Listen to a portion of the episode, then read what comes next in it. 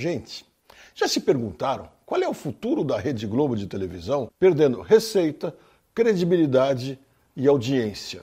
Esse vídeo é para falar disso. Roda a vinheta.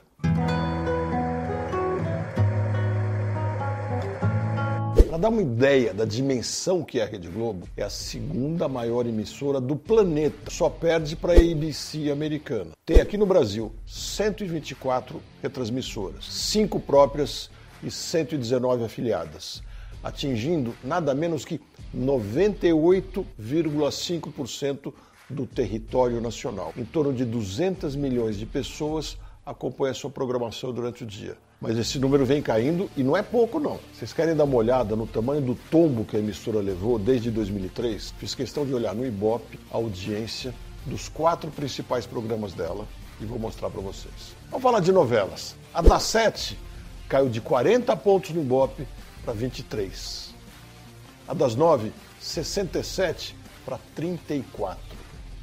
Fantástico, aquele programão de domingo simplesmente desabou foi de 46 para 19. E o Jornal Nacional, de maior credibilidade do Brasil, as pessoas paravam para assistir e o que fosse dito ali era lei. Veio de 46 para uns 20. Quando dá 25, a turma comemora.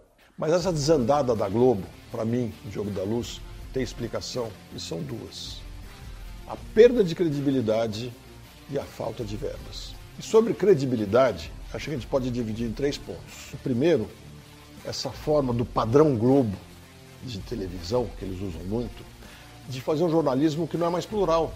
É de um padrão único. E se você vê os programas de comentários, tem lá três, quatro pessoas fazendo os mesmos comentários todos. Passaram a definir que existe uma única verdade, a verdade da Globo, que não é a verdade da maioria das pessoas. Nas novelas, não é diferente. Passaram a mostrar costumes diferentes das pessoas, da maioria do brasileiro, até aí tudo bem. De repente começaram a dizer que aquele tem que ser o costume de todo mundo. E com isso as pessoas começaram a não abraçar mais a causa. Aí vieram as redes sociais, que deram o quê? Especialmente com o celular. A possibilidade de todo mundo ver muito mais pluralidade de opiniões e perceber que tem muita gente no jornalismo falando coisas que as pessoas também pensam. E assim foram cada vez dando menos atenção para a Rede Globo e a confiança dela foi indo lá para baixo. E ainda tem o lado financeiro, que aquele Daniel Messer, o doleiro dos doleiros, como foi chamado, teria entregue, segundo a delação que ele fez, 1,75 bilhão de reais em dinheiro vivo nas mãos da família Marinho. E a queda de receitas a gente pode dividir em dois aspectos: o público e o privado. No lado público, o governo federal, especialmente esse governo Bolsonaro, reduziu muito a verba destinada às televisões. Segundo dados da Secom, dos 140 milhões aplicados em publicidade em 2019, apenas 63 foram para televisões. E desses 63, houve outra perda, porque o governo Bolsonaro destinou menos recursos à Rede Globo. Para dar uma ideia para vocês, no governo Temer, a Globo recebeu 48,5% dos recursos de televisão. E neste governo recebeu 16,3%. Agora, se você está achando que esse corte de verbas do governo é que está causando buraco, você está enganado. Do lado privado, o problema é muito maior. A falta da credibilidade faz o valor do anúncio cair duplamente, porque cai a audiência e cai a confiança na mensagem passada dentro da emissora. Para te dar um número, a Globo faturava em torno de 12 bilhões de reais por ano. E agora em 2021, tudo indica, vai ficar entre 6 e 7 bilhões. Tipo, pouco mais que a metade. Aí é que está o grande tombo da emissora. Bom, faltou dinheiro, não dá para pagar salário, né? Olha só a relação de pessoas que a Globo está perdendo para outras emissoras ou simplesmente demitindo porque não tem como pagar. Primeiro tem um que vocês vão gostar.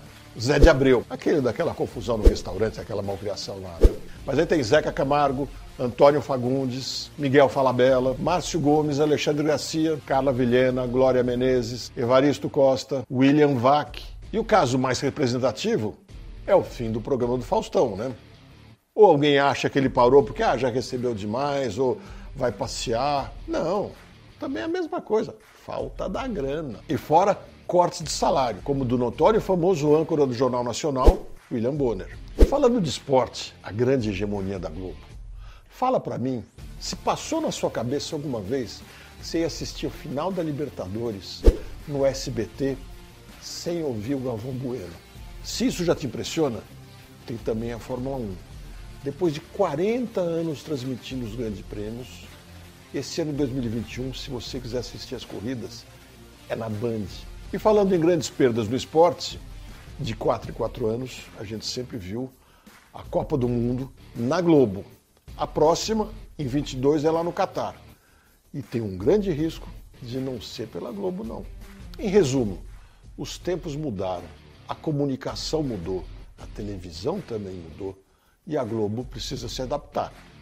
Está nas últimas horas para fazer isso. Está muito claro para todo mundo que ninguém mais quer uma comunicação imposta de cima para baixo. Ninguém mais quer ficar ouvindo dia e noite como a gente deve se comportar e de quem a gente deve gostar e de quem a gente não deve gostar. As pessoas têm sua opinião própria, estão descobrindo outros caminhos para buscar afinidade de ideias. Aqueles que insistirem nisso vão quebrar. Se você gostou desse vídeo, compartilha com seus amigos e me segue nas redes sociais.